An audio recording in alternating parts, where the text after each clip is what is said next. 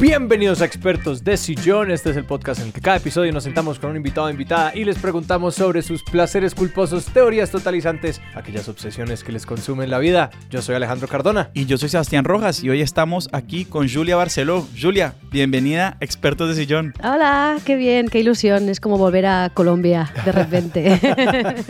bueno, para todas las personas que nos escuchan, Julia es actriz, directora y ahora autora acaba de publicar el libro Operación Bikini y hoy vamos a estar hablando del baile, específicamente del twerking. Sí. en parte.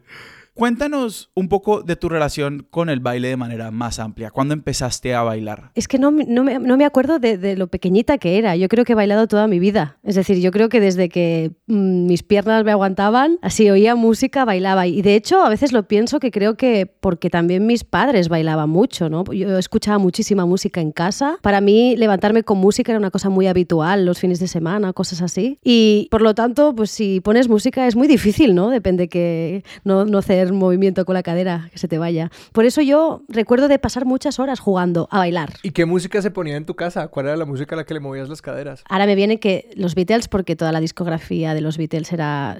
Y además yo creo que eran los discos que tenía más rayados de, mi casa. y son geniales para niños. Son geniales. Yo, yo de hecho ahora pienso, yo no escuchaba música infantil, yo escuchaba los Beatles y tenía más que suficiente. Mi padre era, bueno, y mi madre son hippies de los 70, entonces eh, Led Zeppelin era como el grupo favorito pero Jetro Tull y luego un montón de mm, autores de aquí de, Cataluña también, ¿no? O, españoles y ah, la, la, verdad es que la gracia es que era muy variado, porque tanto podíamos escuchar copla como canción de autor catalana, como de repente algo inglés, americano, y no había ningún tipo de prejuicio en ese sentido. Y te quería preguntar, porque igual tú igual después entraste a estudiar artes escénicas. Sí, yo desde muy pequeña también, yo creo que tenía seis o siete años, que mi extraescolar ya era teatro. Para mí ya era como salir de clase, que ya me gustaba ir a clase, pero aún me gustaba más hacer teatro. y, para mí al principio fue como un juego, ¿no? como una manera de, pues, de, jugar a que haces otros personajes y te lo pasas bien con tus compañeros. Y eso se, mira, se acabó convirtiendo en mi profesión y me parece genial ¿no? poder hacer algo que, que me ha gustado tanto toda la vida. Y, y está muy relacionado con el baile también, porque bailar en el fondo eh, sin que, tener que ser una cosa académica, que, esto también me gusta mucho. El baile por, por, para mover, para calentar el cuerpo, en el teatro es constante. Vaya, yo hago bailar a mis alumnos para calentar, ¿no? Antes de una clase. Yo lo que hago muchas veces es eh, cerrad los ojos, ¿no? Yo pongo una música y bailad libremente lo que queráis, sin ningún tipo de prejuicio. Uh. Y así, pues mira, ya te vas despertando. Y al principio se quedan como un poco así. ¿Tú crees que vamos a bailar ahora? Y luego, bueno, me piden hasta temas después. después ya me dicen, por favor, el próximo día me pones, eh, yo qué sé, Dualipa, la nueva de Dualipa, por favor. y yo, bueno, a ver, un momento, que no soy una DJ tampoco.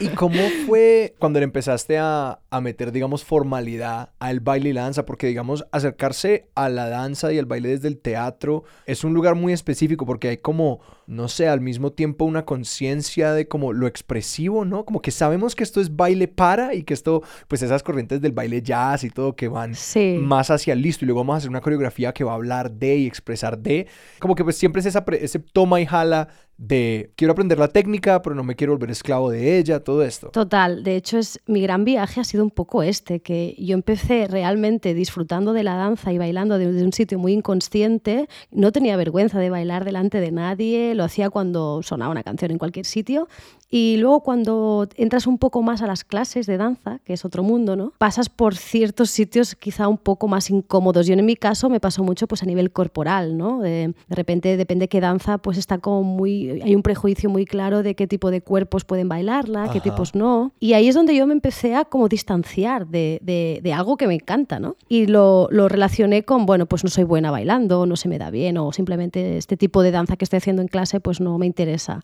Pero luego sonaba algo en una pista de baile y me volvía loca, ¿no? Y decía, ¿cómo puede ser que no, no puedo conectar estos dos mundos? Y ahí es donde llegué al twerk. Y ahí es donde el twerk me hizo, y por eso hablo tanto de él, aunque no soy para nada experta, pero ahí es donde aprendí que hay una manera también académica, pero mucho más mm. libre de conectarse con, con el cuerpo, ¿no? Que parece que, nos hemos desconectado del cuerpo cuando bailamos muchas veces. Y, y eso me, me causa mucha curiosidad. El twerk, digamos, cuando, o cuando tú te encuentras con el twerk o, llegas hasta el twerk, ¿cuál fue esa disciplina de baile que a ti te, te hizo sentir como, eh, sí, como que te hizo sentir como inadecuada dentro de tu propio cuerpo que te provocó esta, este, pues que te, que te alejó del baile? ¿Era el ballet o qué era? Sí, la, la danza clásica. A ver, yo nunca he hecho lo que sería una, una clase de danza clásica, Ajá. sino danza aplicada a actores, que es, es exigente, y, pero que está claro que no tiene nada que ver con un conservatorio. ¿eh?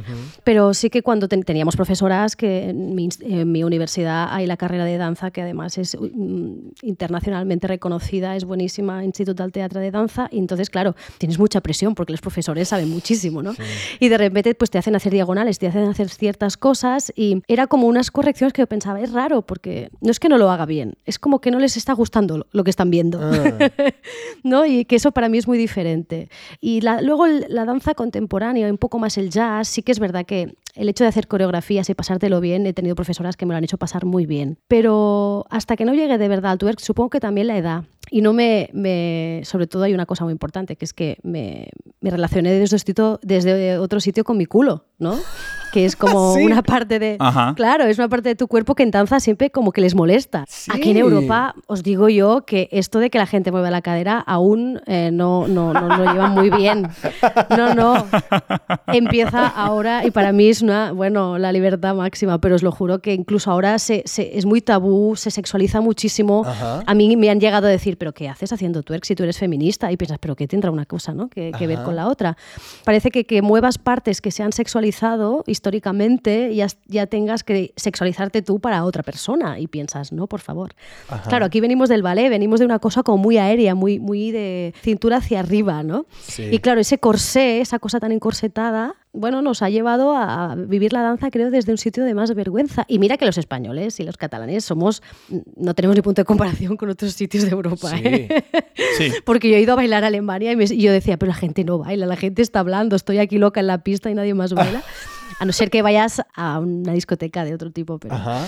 Entonces, claro, yo con el twerk de repente fue como, ah, vale, que puedo mover el culo, al contrario, no es que pueda, es que lo debo mover lo máximo que pueda, mi cadera tiene que estar eh, súper activada y, y es divertido y además nadie me lo, me lo está criminalizando, nadie me está diciendo que mi culo es demasiado grande o demasiado pequeño, demasiado caído, Ajá. lo que sea. Y entonces generó, sobre todo las- la, la profesora, ¿no? Kim Jordan, que es mi profesora de twerk, generó como un espacio chulísimo que a mí me, me gusta reivindicar porque creo que es muy importante. No, y me, y me encanta eso porque afortunados son aquellos los que no tienen ningunas trabas a la hora de bailar. Como que yo realmente envidio a esa persona que dice, yo no siento incomodidad, yo no estoy pensando en mí. Creo que, no sé, yo, yo puedo llegar allá con, en, en las circunstancias correctas, pero Dios, cada vez que hablo con personas sobre bailar y todo, uno, yo descubro pues que incluso la persona que yo percibo como la más liberada y la más, Sí. sí, como en contacto con sí misma, me cuentan, no, sí, yo también estoy pensando en esto, como que me pasa esto, me cuesta como conectarme y todo, y que son diferencias como de magnitud y todo esto, y que lo fascinante de hacer algo como tú, que, que no lo he hecho, nunca lo he intentado, pero sí he tenido, por ejemplo, que hacer coreografías como para obras musicales o cosas así, y uno se da cuenta como de cómo es posible que mover una parte de mi cuerpo me resulte psicológicamente incómodo. Eso es Claro. trágico. Este movimiento a mí, por ser o sugestivo o resaltar una parte de mi cuerpo que, con la que yo no me relaciono usualmente, ¿cómo así que me pone incómodo a un nivel tan profundo? O sea, realmente es una idea muy, muy chocante cuando uno se sienta a pensar como, ¿cómo es posible que no puedo existir en mi piel y moverla? Es una absoluta locura. Sí, yo creo que, que es que la danza en el fondo nos, nos hace sentir como que perdemos un poco el control. Ujú. Y, y no estamos nada acostumbrados a que de repente el cuerpo haga movimientos que no son los establecidos socialmente, ¿no? Que de repente yo puedo, pues eso, pues me puedo poner de, de cuatro patas y mover el culo y de repente hacer la vertical y ahora hacer un movimiento rarísimo, ya no solo por twerk, por cualquier cosa, Sí. ¿no? De hecho, a mí, si voy a bailar, precisamente me gusta porque no pienso, porque no le doy importancia formal a la danza, sino que es una cosa totalmente interna, de sensaciones, de disfrutar la música desde un sitio que creo que es, que es como el origen, ¿no? Sí. Vaya, yo no entiendo la música sin el baile. Como que lo hemos ido desconectando un poco y la, la música por un sitio, el baile por otro, y de repente dices, pues si es que yo, a mí me dan ganas de bailar cualquier cosa. Los niños pequeños les pones cualquier cancioncilla Y bailan. la bailan. Y además lo hacen desde el placer absoluto, y igual que cantar, ¿no? Y entonces eso lo vamos como perdiendo durante, dura- bueno, pues por el tabú corporal, que en el fondo es que estamos muy fiscalizados, no podemos hacer lo que queramos con el cuerpo. Y me está haciendo caer en cuenta como de eso le agrega un elemento de angustia a mi angustia ya existente sobre cómo la música se convierte en ruido de fondo cuando está en como en todas partes. Sí. Porque digamos, no sé, antes la música era esta cosa que como que nos logramos conectar con ella, pero como está en todas partes, está todo el tiempo, la ponemos para hacer tareas y para trabajar. Toca entonces hacer un ejercicio consciente cuando uno sí se quiere conectar con la música, sí dejarse ser tocado por ella y es y es raro y como que uno se como que se erosiona esa parte del cerebro que cuando uno es niño y apenas escucha la música como que lo toca, como que esa parte del cerebro nunca ha sido tocada antes y uno puf se activa. Y en ese sentido, como hablabas, Julia, de esta desconexión, ¿no? Y creo que es esta desconexión que hay tantos filtros que les ponemos a la música para dejar que nos atraviese. Digamos, Mm. pues por un lado, no sé, yo lo entiendo en el sentido, no sé si es como más intelectual o literario de escuchar la letra. O sea, Ujú. simplemente no, no sentir el ritmo, no pegarse a la melodía, sino de simplemente como pretender como un análisis, entendimiento de la letra. Total. Y después es, ah, la melodía. Pues y estos son todas las barreras para llegar a conectarse con el ritmo. Y que creo que hay cosas que no, no tienen por qué estar separadas ni, ni tienes que hacerlo en momentos diferentes. Yo, por ejemplo, estoy muy contenta porque Juan Luis Guerra va a venir a Barcelona el 9 de julio. ¡Qué envidia! Y yo soy una fan, casi me muero ayer cuando lo vi. Claro, yo me esc- escucho mucho Juan Luis Guerra, pero es- especialmente estas semanas creo que voy a estar aún más. Y me pongo canciones y digo, wow, qué, qué letra más dura, ¿no? Y me estás tocando una bachada, pero y me estás hablando de, de- de migración, de- de pobreza. Y a la vez pienso, pero, pero eso no quiere decir que no pueda bailarlo, porque, porque precisamente él lo ha hecho para que la gente pues, genere un, momento de comunidad de baile y a la vez hablar de un tema súper importante, ¿no? Como puede ser este, que a veces también como que tenemos que hacer letras chorras para que la gente no les moleste y pienso, no, no, puedes bailar y con letras mm, chulísimas. Y al contrario, puedes escuchar música que la letra no te importe, ¿no? No sé, a mí justo esta semana pensaba mucho en eso, de decir, wow, me conecta totalmente con, el- con, con yo de ocho años bailando coreografías de Juan Luis Guerra y ahora escuchando desde adulta decir, wow, qué letras.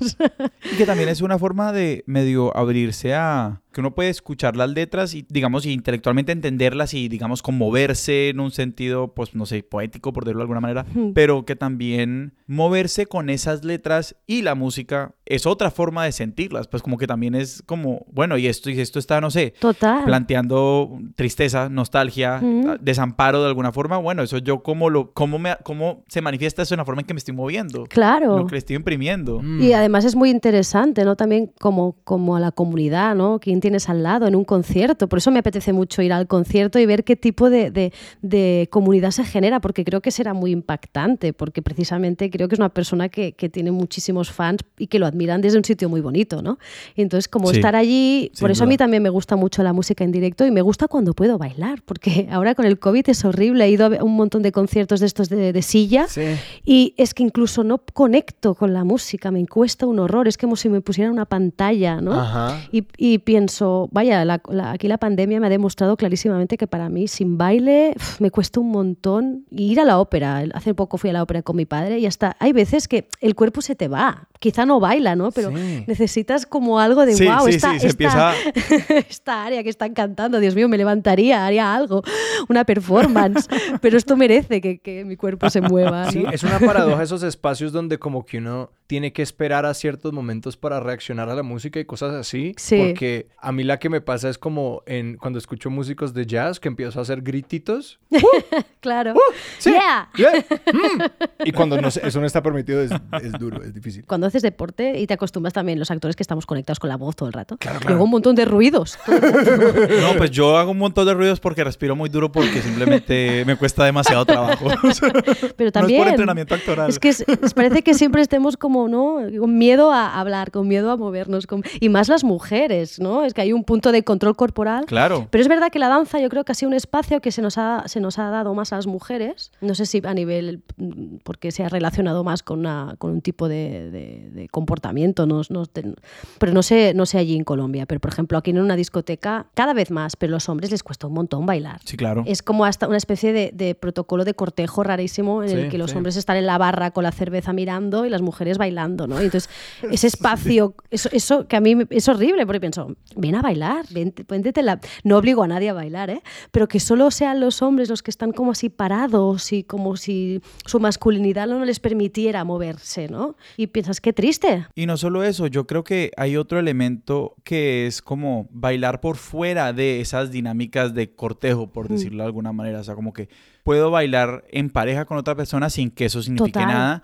O puedo también estar tranquilo bailando en grupo. O sea, porque como hay una cantidad de formas de bailar que simplemente porque hemos reducido muchas veces como el encuentro entre específicamente un hombre y una mujer bailando en pareja a, digamos, una etapa de algún tipo de cortejo que nos estamos como también privando de una cantidad de formas de disfrutar el baile. Mm, sí, sí, total. Yo creo que tiene que ser una cosa incluso más interna, ¿no? De, disfrutar. Yo, yo, una vez en una discoteca aquí en Barcelona, una amiga y yo vimos un cartel que habían puesto como que ponía ríese bailando, que nos, nos, hizo como gracia porque es verdad que muchas veces estás como muy serio, ¿no? Estás como ahí, rollo, tengo que hacerlo muy bien, tengo que estar aquí muy pendiente de qué canción es Haciendo cara sexy.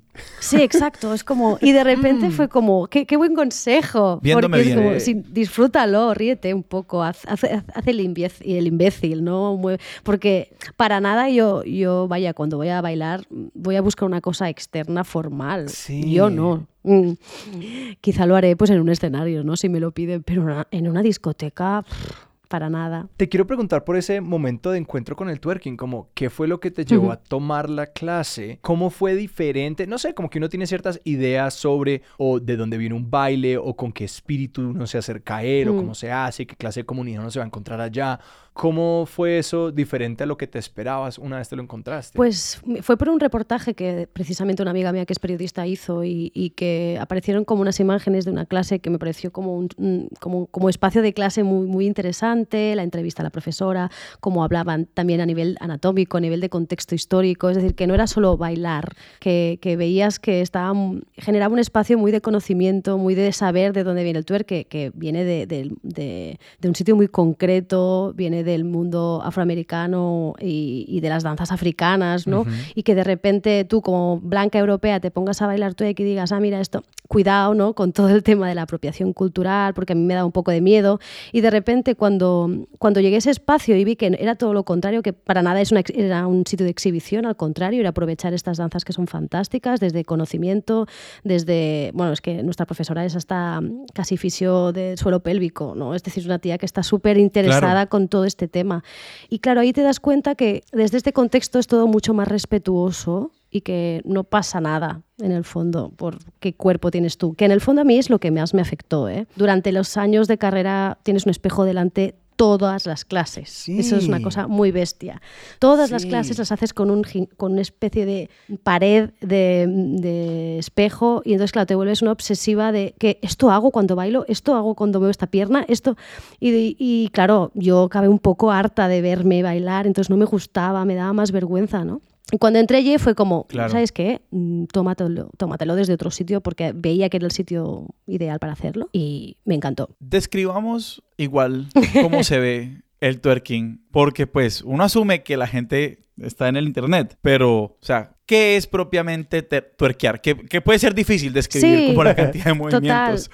Pero, pero ¿de qué estamos hablando realmente? A ver, yo quizás lo explico así un poco, poco, poco riguroso, pero el que es el twerk, es decir, solo twerk, es el movimiento eh, de pelvis hacia adelante, hacia atrás. Y eso apareció en una canción y de repente se empezó a decir así, ¿no? Pero en el fondo son booty dance, que se llaman, ¿no? Que son todas estas danzas que, que, potencian el movimiento del culo porque se mueve la, la pelvis y la cadera. Bueno, aunque también, claro, haces un montón de glúteos, haces piernas, es decir, más que mm, hacer, quiero decir que, que aprendes a, mover por separado esos músculos, que están muy olvidados y te das cuenta que, que, generalmente, ah, vale, que tengo un músculo aquí gigante que es un glúteo, vale, puedo hacer cosas con él, ¿no?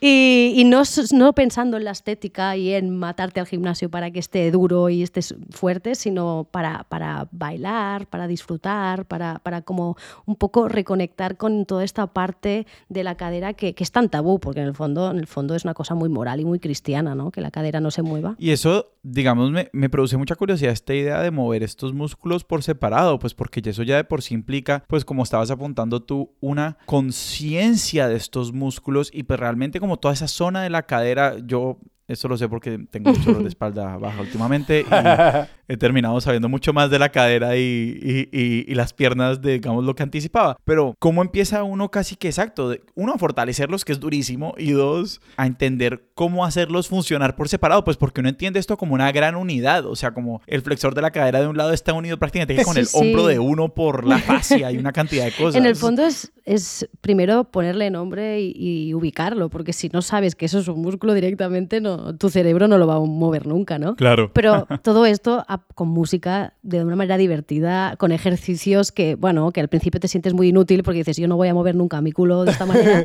y luego vas viendo pues que se va ampliando y que tampoco es el objetivo, ¿no? El objetivo es, es en el fondo, es lo que decíamos, generar un poco de comunidad, de poder hablar del tema, de sentirte que estás haciendo tipos de movimiento que te han criminalizado mucho, ¿no? Y que a la vez estos movimientos son súper empoderantes porque qué más potente que, que la cadera o que toda la parte de, la pelvis o del útero, ¿no? Para, para, una mujer cis como yo, que encima es como si tengo aquí un montón de cosas que, que son importantísimas y me han hecho como que no, la regla no te duele, la cadera no la muevas y no molestes mucho, ¿no? Y no abras las piernas. Claro, todo eso psicológicamente se coloca en un sitio muy, muy, muy potente. Y cuando de repente rompes un poco con esta estructura, pues te sientes, vaya, yo en la primera clase o la segunda que salí, salí en la calle que parecía que me hubiese drogado yo estaba eufórica, perdida, y digo, esto es que he movido algo aquí, un chakra, Que, he hecho algo, porque... Claro, pues igual nos contabas que venías casi que de un espacio de, de sentirte inadecuada dentro de tu, de tu cuerpo y de sentir casi que vergüenza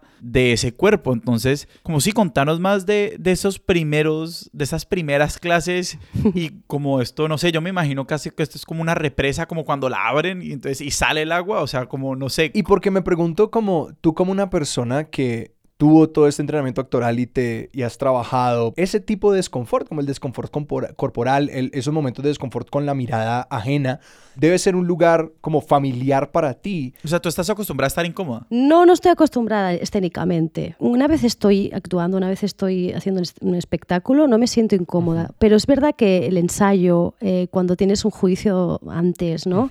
Cuando te presentas a un casting, estos momentos previos en los que de repente es como, vale, ¿no? yo no sé qué hago aquí aquí, ¿no? Porque yo lo digo, hacer un casting es de las peores cosas que podía hacer un ser humano. Yo, es horrible. Yo no sé cómo los actores, ¿no? Sí. Y ya te acabas entrenando y el nivel de frustración, pues ya está en los suelos, no pasa nada, ¿no? Pero mm, todo esto previo para mí es mucho peor. Y claro, todo esto previo también entra en las clases. Y yo creo que el mundo de la danza está cambiando, pero aún tenía muchos prejuicios corporales. Y hay comentarios, incluso gente que se dedica a la danza y tiene muchísimos trastornos ¿no? de la conducta alimentaria. Y no por, por porque sí, sino porque les, les dicen las obligan a adelgazárselas. Entonces, claro, tú estás en ese ambiente, aunque yo sea actriz y no haya hecho danza, pero tú vas un poco condicionado por todo eso, ¿no? Tú los, las, bailarinas que ves son súper normativas, son súper delgadas. Entonces, de repente dices, ¿qué hago yo aquí? Cuando yo soy súper normativa, ¿eh? que, que, para imaginaos una, otra persona con otro cuerpo, ¿no?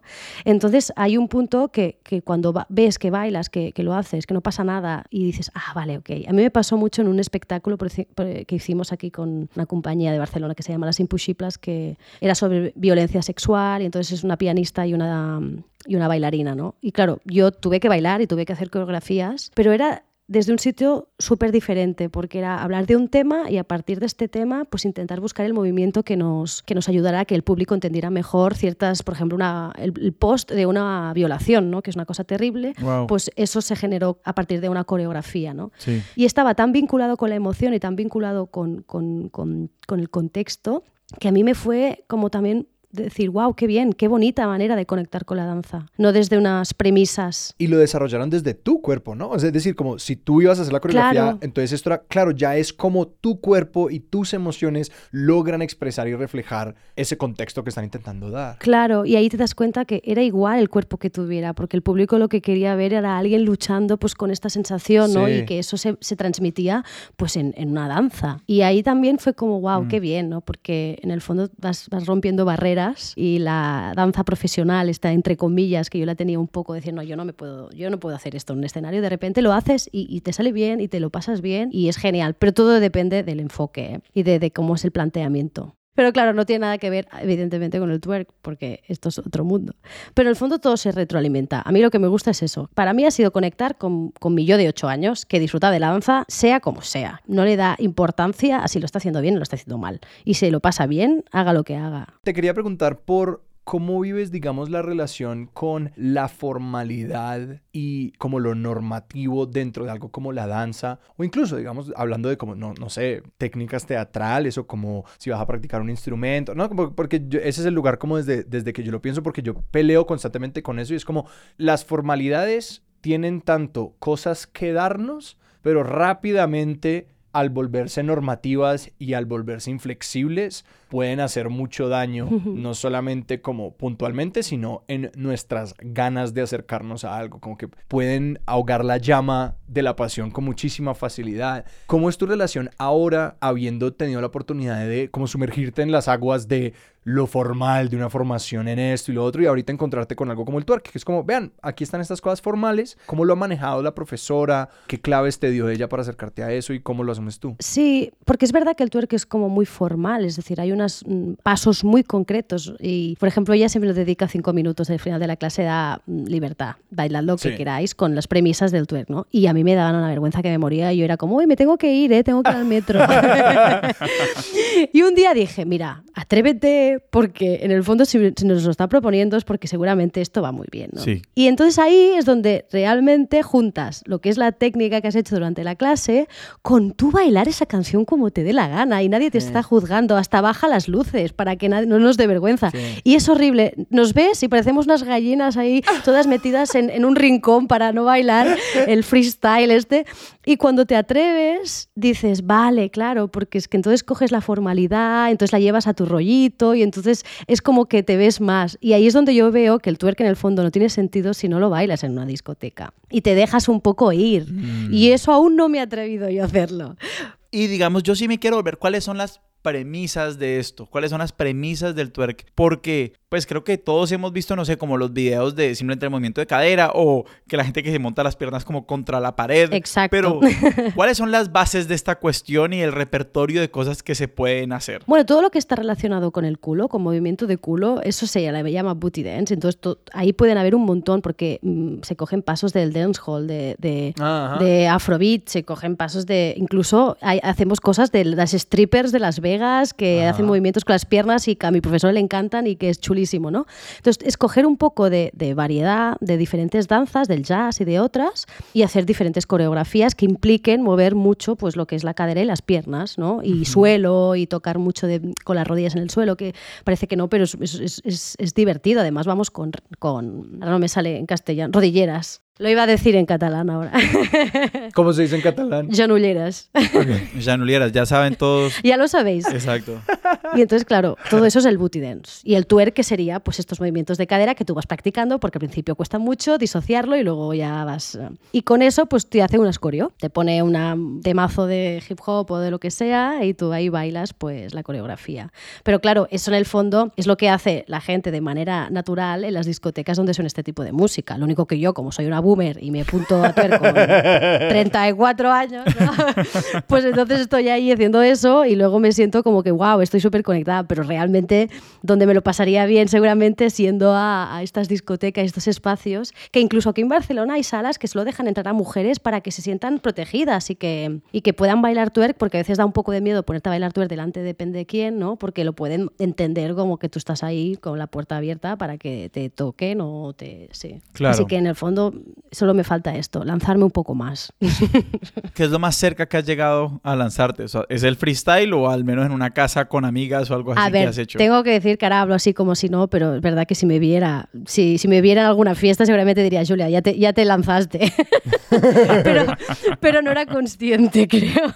Creo que había consumido alcohol y estas cosas que siempre ayudan un poco más a, a dejarte ir. Pero bueno, en espacios de confianza sí, no hay problema. Que claro, que esa también es otra gran diferencia como a la hora de, de desinhibirse en una pista de baile. Y es que pues en la gran mayoría de casos esto es una discoteca donde uno está tomando. Claro. No es este como vamos a bailar y que te digan al final, bueno, lo único que tienen son las luces apagadas, muévanse con libertad. Y uno dice, pero ¿qué es la libertad? No la quiero, te la devuelvo, gracias.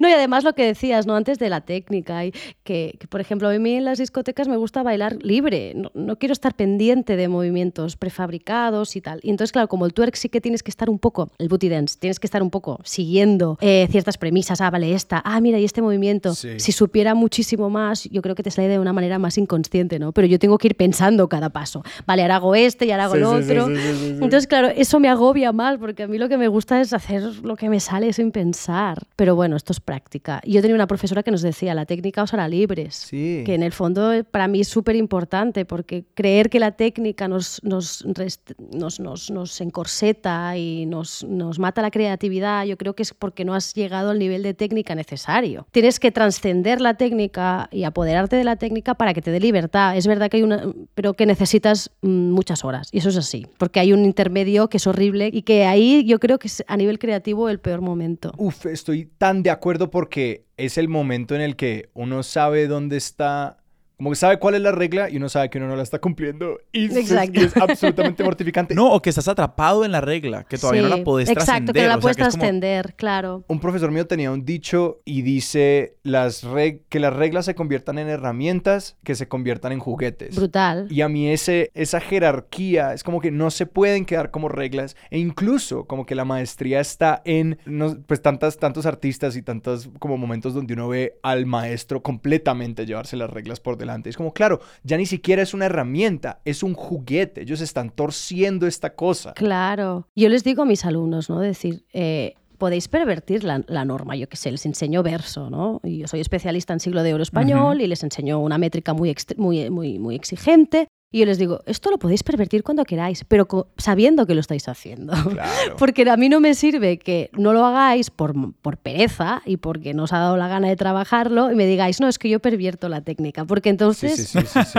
entonces eso es, eso es ser un cutre y, y- y no ser riguroso. ¿no? Te estás saltando el ejercicio realmente. Pero si, si sabes la norma y luego de la quieres petar porque, porque estás tan por ahí que, que crees que será mucho mejor, pues adelante. Si a mí me encanta pervertir las normas. ¿Cómo es ahora tener alumnos y alumnas cuando pues eres consciente de, de- de lo que pueden hacer las reglas y la, forma, y la formalidad y la conciencia del cuerpo? Es decir, ¿cómo, cómo porque digamos yo eh, doy clases de improvisación, por ejemplo. A mí me mortifica, de hecho, mucho como pensar en toda la mortificación que puede existir en, los, en estos seres que están acompañándome en el espacio y que al mismo tiempo es como, bueno, ¿cómo genero el espacio más cómodo posible? ¿Cómo les doy toda esta libertad? Y para mí también ha sido es- ese aprender de, y ellos tienen que pasar por esto, como que igualmente Exacto. Aquí nos vamos a enfrentar todos con los demonios que traigamos y yo no puedo eliminar ese elemento. Sí. ¿Cómo ha sido para ti ahora como ser, ser, ser ese aquerón? Yo creo que como, como, como profesor tienes que saber muy bien hasta dónde van, pueden llegar tus alumnos en unas clases, porque a veces parece que lo tengan que hacer perfecto con cuatro horas que has pasado con ellos, ¿no? Y es como, Sí. primero creo que tienes que saber muy bien hasta dónde, para no banalizar también el trabajo, ¿no? Hasta dónde pueden llegar. Y una vez lo sabes, pues decir, pues si has llegado hasta aquí porque creo que es a nivel de tiempo y de trabajo es donde tenías que, tendrías que llegar, ahora lo que te falta es pasar muchas horas con este ejercicio, muchas horas con esta técnica y hacerla súper bien. Pero yo no te voy a exigir que la hagas perfecta porque lo único que te va a generar es frustración, porque no, ni te he dado el espacio, ni, ni, tú, has, ni tú has podido tener tiempo ¿no? para, para generarlo. Entonces creo que tenemos que ser honestos como profesores de lo que nosotros le hemos enseñado y a partir de ahí, pues que se sientan cómodos. Yo lo que veo es que cuando funciona el ejercicio, ellos mismos se flipan y dicen wow, ¿no? Porque de repente abren caminos creativos chulísimos. Y para mí eso es lo mejor, porque si ven que funciona la técnica es cuando la van a querer hacer. Si de repente tú les das ejercicios que no funcionan, que a veces no funcionan, no pasa nada, pues cambia de ejercicio rápido porque eso, esto está siendo un desastre. Pero creo que depende mucho de nosotros, de ser muy honestos con esto. Y siempre decirles, estos son horas de trabajo, estas son horas de ensayo. Yo les digo, ahora empezaríamos a ensayar, no pasa nada. Claro. Tendríamos ahora dos meses para ensayar y luego presentaríamos un espectáculo, ¿no? Así que relax, Claro. relax. Y volviendo al tema del, del twerking o del- de los booty dances, eh, a mí, pues sí me interesa un poco volver a, a lo que fue ya como que esto se volviera parte de lo que tú hacías y de lo que, no sé, tus amigos, tus amigas y como tus círculos sociales sabían que tú hacías precisamente por esta pregunta de que mucha gente podría reaccionar a esto como, si eres feminista, ¿por qué haces twerk? O sea, ¿por qué estás de forma voluntaria entre comillas, sexualizando. Exacto. ¿Cómo ha sido ese proceso de, pues, decirle a la gente que eso no es así? Yo creo que en el fondo ya, ya ha llegado un punto de que me importa muy poco lo que opine la gente, pero es verdad que creo que también el tuerca ha aparecido mucho a nivel mucho más popular, ¿no? Últimamente se habla mucho más, hay más clases ah, y, eso ha ayudado también a que la gente dijera, ah, vale, no es que Julia se le ha ido la cabeza. y yo creo que siempre digo, ¿no? Es que estamos acostumbrados a, primero, que cualquier cosa que hace una mujer es sexualizante, Parece que aparecemos un escenario y ya nos tenemos que mm, justificar que porque hemos hecho eso o otra cosa. Y es como, no, yo puedo hacer lo que quiera, puedo ponerme de cuatro patas y mover el culo. Yo les digo, estamos muy acostumbrados a ver videoclips, los sitios donde la gente ve este tipo de danza, ¿no? Dirigidos por hombres, con músicos protagonistas hombres, eh, es decir, desde una male gaze terrible. Y cuando ves otras tías que son ellas mismas las jefas de su proyecto y que generan ellas sus videoclips y sus, coreografías, claro, está tan poco centrado en la mirada masculina que es que simplemente tías moviendo una parte del cuerpo mm, chulísima y pasándoselo bien y evidentemente que puede tener connotaciones sexuales, pero es que eso no tiene que ser negativo. Claro, claro, como que al mismo tiempo no es necesariamente sexual y si lo es, ¿cuál es el problema con eso? ¿Cuál es el problema? Claro, y además no tiene que ser sexual para ti, puede ser simplemente que me gusta mover una cosa y sentir como que estoy siendo sexual pero para mí misma, ¿no? Sí, puede ser el placer para uno mismo, exactamente. Sí, entonces, claro, también eh, este gran dilema del feminismo de hasta qué punto la, libertad corporal, ¿no? la exposición corporal se puede mezclar con la hipersexualización y entonces estamos pues ayudando al sistema a que nos sexualicen y ahora lo hacemos como que si fuera una cosa empoderante, bla, bla, bla. Y yo digo, mira, yo lo que quiero hacer es lo mismo que un tío, que es que aparece, nadie le dice nada y hace lo que quiera y se va a su casa. Pues yo, yo quiero lo mismo, porque yo si no... Mm, qué horror, ¿no? Yo no tengo por qué tener que ser una especie de pancarta feminista cada vez que, aparezco en un escenario o, representar a nadie. Es que yo soy simplemente yo, no represento ni a mi género, ni al feminismo, ni a nadie. Y eso es muy agotador también cuando te dedicas a las artes escénicas, ¿no? Porque parece que cada vez que subes a un escenario tienes que tener un, manifiesto hecho o algo así. Pero... Claro, como hay, una, hay un requisito de representación hmm. que se vuelve asfixiante. Sí, total. Y además, cuando entras al mundo del booty dance, te das cuenta que es para nada, es, hacia la mirada masculina, que es todo lo contrario, que es que además hay chicos también que hacen booty dance, ¿eh? que no es una cosa de, mujeres. Y piensas, que va, pues si esto es todo lo contrario, si esto es empoderar una parte del cuerpo que me habían dicho que no casi no podía mover, si es, casi como ir al fisio. Pues a mí en fisio me ponen a hacer algo que yo llamaría booty dance, pero pues obviamente por mis, mis problemas de espalda en este momento, pues no hay, no, no es chévere de ver y tampoco es chévere de hacer. Ponerle la música correcta y de pronto se transforma el momento. Claro, ponte música para hacerlo. Pones un calipso. Fisioterapia con danza. Y eso se vuelve post-twerk. Exacto. Y otra pregunta que tenía es como al respecto de, de ya empezar a buscar, no sé, como grandes maestras por fuera de la clase. También sabemos que hay en YouTube, TikTok, Instagram, debe haber una cantidad de videos entre tutoriales y simplemente gente haciendo proezas. ¿Tú has, digamos, buscado esa inspiración? Tú entras a Instagram y todos los videos que ves es como de maestras del twerking. pues no, no sé, la verdad. Yo no sé en qué me... Es que soy, muy poco... Ah, también de... Cuando voy a twerk es como que me gusta no pensar, que me dirijan, que me, que me digan ellas lo que tienen que hacer, ¿no? Entonces, a mí, a mí en casa me cuesta un poco de decir, vamos a buscar un movimiento especial para hacer mi coreografía. Pero sí que es verdad que me fijo muchísimo en cómo se mueven ¿no? con las coreografías de TikTok. Y me escandaliza, lo que más me escandaliza es que se nota mucho cuando se, el baile, ahora sí, desde una mirada muy, muy, buscando una mirada externa que te valide muy, muy masculina. ¿No? Esta cosa como de buscar una especie de sensualidad muy tópica eh, y que lo hagan niñas muy pequeñitas. ¿no? Y, creo que eso está muy, no tiene nada que ver con el booty dance. Parece contradictorio, pero... Háblanos un poquito de, de cómo se ve, de cómo se ve eso? Yo lo que veo es que como hay tantos vídeos virales que hacen, ¿no? Que claro, tanto te lo puede hacer la influencer que tal como una niña de 8 años o de 5, ¿no?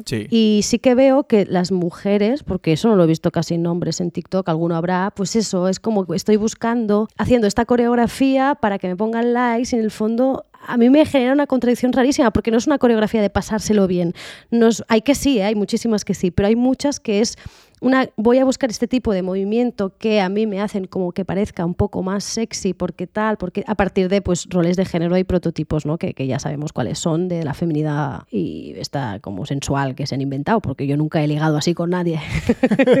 nunca, nunca me he movido contorsionando mi cuerpo como si fuera una serpiente para ir a ligar con un tío, pero pero parece que lo tengamos que hacer, ¿no? A nivel tópico. Y hay esta cosa que a veces pienso, hostia, qué fuerte, porque estamos siguiendo como esta especie de reto viral y reproduciendo una cosa como muy desagradable en el fondo. Pero a ver, lo que digo, luego es el punto de vista y el objetivo. Puedes hacer esa misma coreografía sin, sin que te la sude quien te... Claro. Y es súper diferente, ¿eh? No es el tipo de movimiento, creo, sino por qué la estás haciendo y cómo la estás haciendo, ¿no? Totalmente, que eso es algo tan como personal e interior y literalmente es como que todo tiene que ver con por qué lo estás haciendo, esto te hace feliz de manera auténtica, es como si sí, dale, pero creo que una de las cosas más difíciles es como darse cuenta de que uno puede creer que la está pasando bien haciendo algo y luego darse cuenta, ah, no, no. Como que eso realmente no era lo mío, como que, ¿cómo así que no lo era? Yo viví creyendo, como que yo me convencí de que a mí me gustaba hacer X, claro. pero que realmente sencillamente me dijeron que me tenía que gustar y a mí no me parecía descabellado. No, para nada quiero que, que suene a, a, a, que estoy juzgando a la gente que hace estas cosas en absoluto, ¿eh? porque además como mujer te educan desde muy pequeña que tienes que cumplir las expectativas de la mirada masculina y eso pues implica que en todos tus contextos, tanto en redes como en el trabajo, como en otro sitio, pues que hagas cosas que digas, pero ¿qué estoy haciendo? Sí, claro. Entonces está bien simplemente de vez en cuando parar y decir, ah, vale, tengo opciones, puedo hacerlo de otra manera Claro. o simplemente puede, no, no tiene que ser esto, ¿no? Mi único objetivo. Ese doble jaque mate es que al mismo tiempo hablaba con una amiga que hablaba de, no, pues a mí como que el feminismo por un tiempo me hizo difícil reconciliarme con la cocina porque yo no había entendido que significaba que yo también podía ocupar ese espacio que es tradicionalmente como muy normativo, como lo habito desde Claro. yo, desde abandonar esa mirada externa y esa obligación y sencillamente habitarlo, que creo que eso es como a lo que apunto un poco, que es de como que no, yo como sí hago esa cosa que se supone que no puedo hacer, pero que me encanta. Es como... Total, bueno, porque en el fondo, y es normal ¿eh? que a veces tengamos este lío en la cabeza, porque que, que el feminismo lo que quiere es que, te- que la mujer tenga opciones, ¿no? que no se sienta obligada a hacer una cosa, en absoluto le está prohibiendo hacer nada, porque entonces qué, qué feminismo horrible sería, ¿no? Si te prohíbo bailar, no, no, no. Es que simplemente puedes ir a la discoteca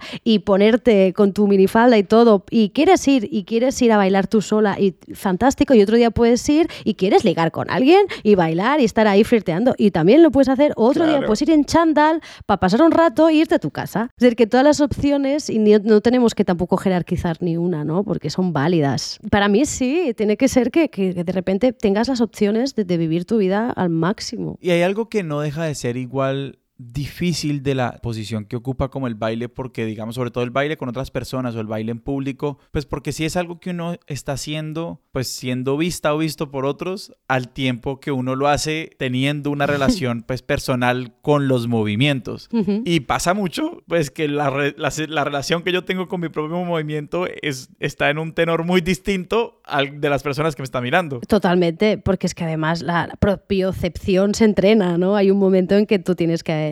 Ah, vale, yo bailo así o no. Pero en el fondo yo creo que es que da lo mismo, ¿no? Es horrible que bailemos pensando en cómo se nos ve desde fuera, que ese es el, ese es el gran error. Y eso es donde yo he tenido que entrenar para no hacerlo, ¿no? Porque eso es lo que no me pasa en la discoteca, pero sí me pasaba en otros sitios, ¿no? Entonces, no, disfrutar del baile y que lo que se vea, mira, yo bailo así, te gusta o no te gusta. Yo veo gente que a lo mejor objetivamente puedes decir, bueno, no está haciendo los movimientos muy bien, tiene la, la cadera bloqueadísima, pero se lo está pasando tan bien, le está poniendo tanta energía y tantas ganas que a mí eso ya me puede, es que me parece muchísimo más interesante, ¿no? Y más atractivo también, ver a alguien disfrutando de eso, lo haga bien o lo haga mal. Sí, como lo atractivo que es la autenticidad y la felicidad. Claro.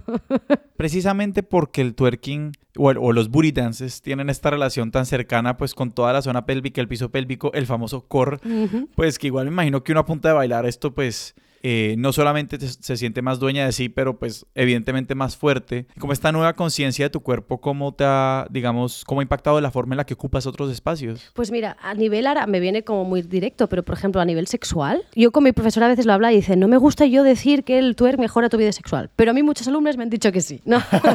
es como, yo no lo digo, pero a mí me, lo que digan mis alumnas, recomendado por, ¿no? Y yo, yo lo he notado un montón, que claro, es que estás trabajando una musculatura que está tan relacionada con el sexo, que, que, tus relaciones sexuales son mucho más placenteras. Las mías están siendo muchísimo, pero muchísimo más, más placenteras porque ejercitas unos músculos, pero también relajas otros, tonificas. Eh, es como que eres mucho más consciente de una parte del cuerpo, ¿no? No la tienes tan en un bloque y esto es la parte esta de mi cuerpo y ya está, sino que la empiezas a diferenciar y eso es súper útil. Ahí es donde te das cuenta de que tendríamos que saber muchísimo más de anatomía y muchísimo más de cuerpo y de conciencia corporal porque disfrutaríamos mucho más todas las partes de hasta la comida, ¿no? Lo disfrutaríamos todo un poco más. Claro. Eso ha sido para mí, digamos, un, descubrimiento reciente porque yo por primera vez en la vida tengo como, pues, una novia con la que llevo ya casi dos años y para mí descubrir que era como que el vasto océano que es el sexo, eh, de qué significa tener sexo con la misma persona y conectarse y como las capas que tiene eso de conectarme con ella, de conectarme conmigo, de sentir mi cuerpo y todo lo que eso pueda significar, como que recuerdo hace unas semanas que tuve este como momento de, de oh, wow, piel. Como que fuese como. claro, sí, oh, Es como que cada elemento puede ser una caja de arena para uno decir, y que uno se, no sé, digamos, creo que en mi imaginario se volvía un poco ridículo como todas las distintas cosas que las personas hacen en las películas y en las cosas, o el Kama Sutra o estas vainas, pero que ponerle, yo qué sé, chocolate fundido a la pareja, o ponerle crema, crema batida o lo que sea encima, es como, no, esto sencillamente está intentando despertar, hacernos reconocer nuestro cuerpo y el de otros de una manera diferente, que eso es posible es un señuelo. necesario, exacto, un señuelo. Claro, es que en el fondo el sexo no deja de ser como la cúspide un poco de, mm. de, de lo que es tu conocimiento corporal, ¿no? Y la comunicación con otro y la exploración de otro cuerpo. Mm. Y son cosas que hacemos tan poco, ¿no? Los animales se tocan, se miran, se huelen. Nosotros nos tocamos poco, eh, no, no solemos. es como que no nos acercamos mucho con la pandemia aún y menos. Ahora hay tapabocas todo Exacto, el tiempo. y ahora aún menos, ¿no? Y entonces, claro, de repente te tienes que tomar muchas libertades, tienes que aprender mucho de ti mismo para tener un, sexo que sea placentero, ¿no? Y eso es muy difícil, porque como que nos han educado para que nos separemos muchísimo del cuerpo. Es como tú sentado ocho horas en esta silla, una hora de gimnasia y ya está, y, no, y no, no te flipes. Me encanta pensar en la manera en la que la danza ofrece un análogo en ese sentido de de las relaciones sexuales, porque pues muchas veces el, como que el cortejo empieza en la danza y lleva ya como que esa es una narrativa muy sólida pues en el imaginario, pero lo que me encanta es como cómo la danza puede ser un espacio para darnos cuenta de nuestras incomodidades, nuestros desconocimientos, nuestras faltas de conciencia, porque uno puede tomar ese espacio de la danza como, ah, ¿cómo me conecto con la otra persona y conmigo misma y con todas estas cosas que luego llevarlas a ese otro espacio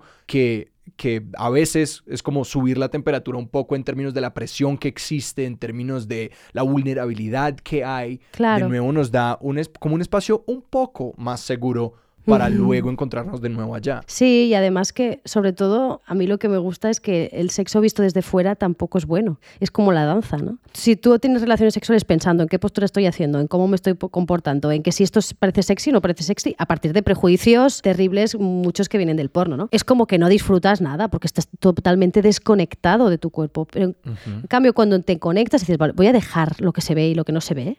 voy a estar con qué sensación me está viniendo, qué me apetece, qué tal. Esto es como bailar que es lo mismo. Porque cuando tú bailas a partir de lo que te apetece, entonces puedes estar toda la noche bailando, claro. Si estás pendiente de qué forma o qué estoy haciendo, es muy agotador. No, y, porque no solamente es agotador a veces, sino que puede a veces eh, producir un miedo profundo. Claro, totalmente. O sea, como dejarse desear lo que uno desea a veces puede ser aterrador. Total. Pues por una variedad de razones. Sí, sí, sí. Y muy, claro, eso es un juicio muy terrible, te puede hacer sentir fatal, puedes empezar a pensar en tu cerebro millones de cosas que el otro puede estar pensando y claro, te, te vas. Algo que quiero mencionar porque creo que, no sé, digamos, uno puede está escuchando esta conversación, uno puede llegar hasta sentirse mal de no ya estar allá. ¿No? Como que uno ya quisiera ser aquella persona que baila desenfrenadamente y sencillamente puede. Y lo que, y porque estoy pensando en eso, solamente quiero decir que uno tiene el derecho también de no estar allá y tiene el derecho de como hacer, las llamaré así, todas las trampas que uno quiera. Como que Si, si, si para ti lo que hace falta es que todas las luces estén apagadas para bailar contenta o estar absolutamente sola o eh, no sé, o que sea este género específico o aprenderte la coreografía de tapa a tapa. Como que Exacto. si eso es lo que hace falta, hazlo y que el resto venga, ¿no? Como que la, clave que, que necesitemos para poder disfrutar esta vaina, eso también está bien. Total, y además buscar espacios en los que te sientas protegido. Claro, no tienes por qué sentirte cómodo en una discoteca, no pasa nada, es totalmente. Y yo una vez salimos de fiesta con una amiga y había un chico de Corea y fue muy gracioso porque nos dijo que él en las discotecas más famosas de allí hacían coreos, era todo coreografías. Entonces es como que tú ibas, te enseñaban la coreografía y luego ah. volvías a hacer la coreografía. Y cuanto mejor la hacías, pues más cerca te podías poner del DJ, no sé cómo. ¿no? Oh, wow. Y eran coreografías muy sencillas, pero yo creo que les daban el suficiente control para estar tranquilos y poder estar toda la noche bailando. Y, es lo que tú dices, pues hay, hay gente que eso es lo que necesita, ¿no? Pues genial. Pero es como la conciencia que esto es un experimento y que hay que buscar los espacios donde uno, digamos, va a experimentar de forma más cómoda sí. y de forma más productiva. Hace poquito estuve en el Petronio Álvarez, que es un festival en Cali, Colombia, de música del Pacífico, y tenían esencialmente como líderes en el público, que eran personas, entiendo, contratadas por el festival, que lideraban coreografías, pero era un solo paso a la izquierda y a la derecha. Pasos que yo nunca jamás he hecho porque tienen como esa especificidad de la música pacífica con la que uno no siempre se encuentra y la música del Pacífico, perdón. y sencillamente fue como tan increíble porque dentro de esa como regimentación de todos estamos haciendo el mismo paso. Uno iba encontrando como su, como su convita, su, tumbao, su vaina. Y al mismo tiempo uno se sentía como muy parte de algo grande, que como que las coreografías y los pasos, no sé, formales o normativos, como les queramos decir, también tienen un lugar en el que nos permiten como... A mí algo, un fenómeno que me parece fascinante es como el mismo paso se puede ver tan diferente en el cuerpo de alguien más. Como que dos personas imitándose una a la otra. Es mágico ver lo diferente que son dos cuerpos que intentan hacer la misma cosa. Claro, por eso es tan importante que la, que la gente que representa ¿no? la danza o los bailarines sean tan diferentes y haya mm, tanta diversidad corporal, porque el problema es que si no siempre vemos lo mismo. Yo creo que también lo que dices, el, el éxito de la Macarena, que era un baile que apareció en España, que fue una cosa de fiesta mayor cutrísima y que de repente hasta Bill Clinton llegara a bailar la Macarena, claro, nosotros no, no nos lo podíamos creer, era como, pero ¿esto qué es? Y en el fondo es eso, que conectó una cosa sencilla que todo el mundo podía hacer y mira, mundialmente famosos. Yo te quería preguntar, porque ahorita que estabas hablando de cómo eh, el booty dance, hasta qué punto ha mejorado como tu vida sexual, mencionaste la palabra relajación.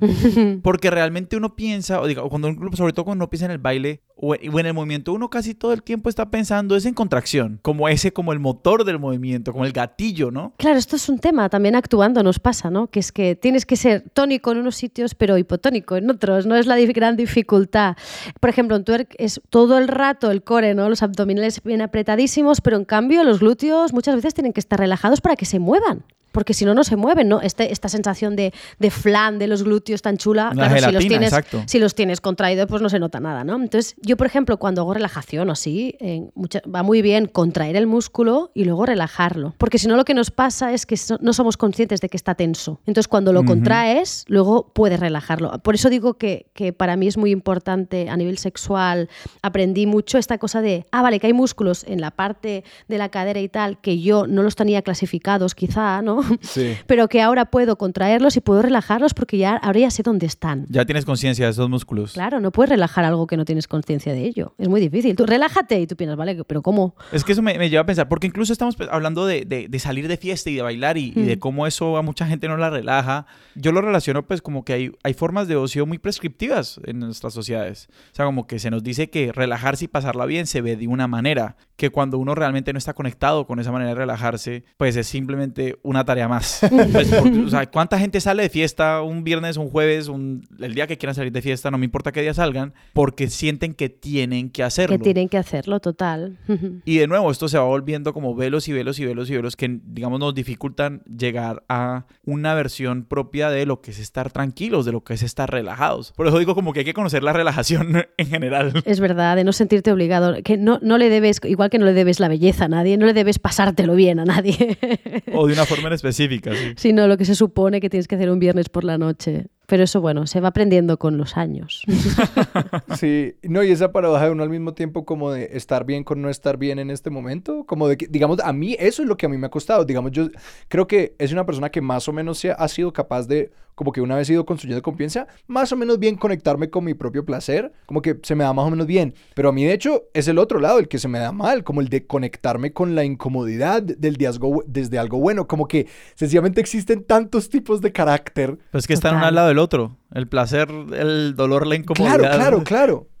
Sí, están sí. ahí, la misma cuadra. Y solo para, no sé, iba a decir como para, para hablar de mi propia terapia. No, pero eh, para- creo que cada uno, lo que decía Sebastián, uno al lado del otro, a uno entender el dolor le da una mayor comprensión del placer y viceversa. Sí, porque en el fondo no deja de ser conciencia en general. Claro. Tú puedes llegar a la conciencia desde el dolor, que es horrible, pero la tienes. Sí. Y puedes llegar a la conciencia desde la alegría y desde la emoción, eh, desde la euforia, y también la tienes. Julia, pues hemos hablado del placer, hemos hablado del dolor, hemos hablado de la relajación, de la tensión, de la danza, de los booty dances, del twerk. ¿Cuál es la recomendación que queda aquí? O sea, ¿qué le vamos a mandar a hacer a las personas que escuchan esta conversación y quedan como con curiosidad de la danza como forma de estar mejor en su cuerpo y de descubrir todas estas cosas? Claro, yo, yo creo que es una cosa, lo que decíamos muy al principio, lo, lo- lo hacemos desde muy pequeñitos, es casi una función vital ¿no? nuestra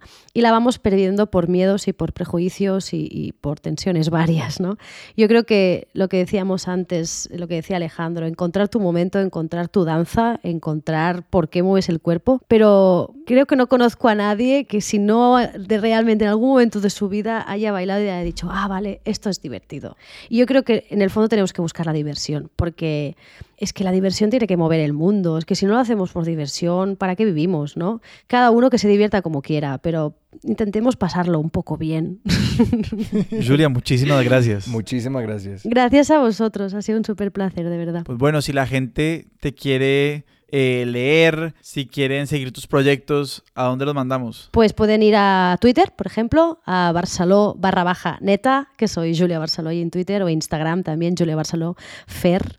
Y, y allí es donde publico todo y donde me podrán seguir todas mis aventuras. ¿Y tu libro dónde lo encuentran? ¿Operación Bikini? Pues eh, está a la venta en Colombia, en librerías, eh, y si no por internet también lo pueden, lo pueden buscar. Que lo pidan en cualquier librería, que allí, allí llegará. Sebas, ¿a nosotros dónde nos pueden encontrar en redes? A nosotros nos encuentran en Twitter como arroba expertos sillón, en Instagram como arroba expertos de sillón. Nos pueden escribir a nuestro correo que es expertosdesillón arroba gmail.com. Y si nos quieren apoyar, si quieren hacer este proyecto viable, si quieren contribuir un poquito a que esta vaina siga caminando, está nuestro Patreon y ese es patreon.com slash expertos de sillón. Nuestra música es de Juan Esteban Arango, nuestro logo es de Sebastián Márquez y Expertos de Sillón es un proyecto de Sillón Studios producido por Sara Trejos con el apoyo de Paula Villán. También queremos agradecer a todo el equipo del Hey Festival por presentarnos a Julia en Cartagena. Un saludo especial para ellos y ellas. Yo soy Alejandro Cardona Y yo soy Sebastián Rojas, esto fue Expertos de Sillón, hasta la próxima.